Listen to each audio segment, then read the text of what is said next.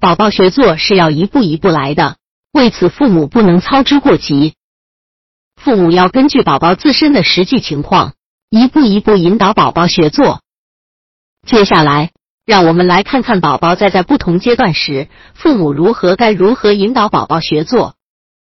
百度搜索“慕课大巴”，下载更多早教资源。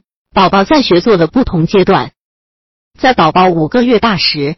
宝宝几经可以用两手支撑在地上撑起上半身，身体稍向前倾，背部弯曲，可是又不能较长时间坐不稳定，只要手一松就会倒地。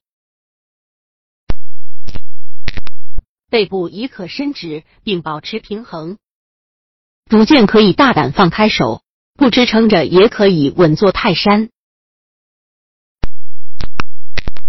坐稳后，可以用两手拿东西。若前方有玩具，就会坐起去取，但是转动身体时仍会倒下。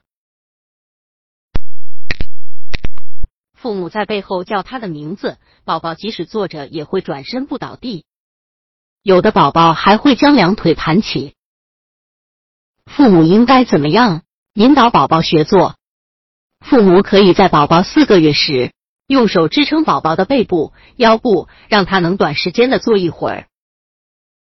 宝宝五到六个月时，能控制脑、头和背肌，坐下不必靠支撑物。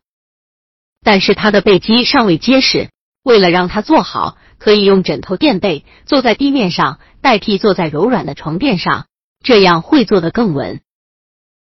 七个月的宝宝已能坐稳。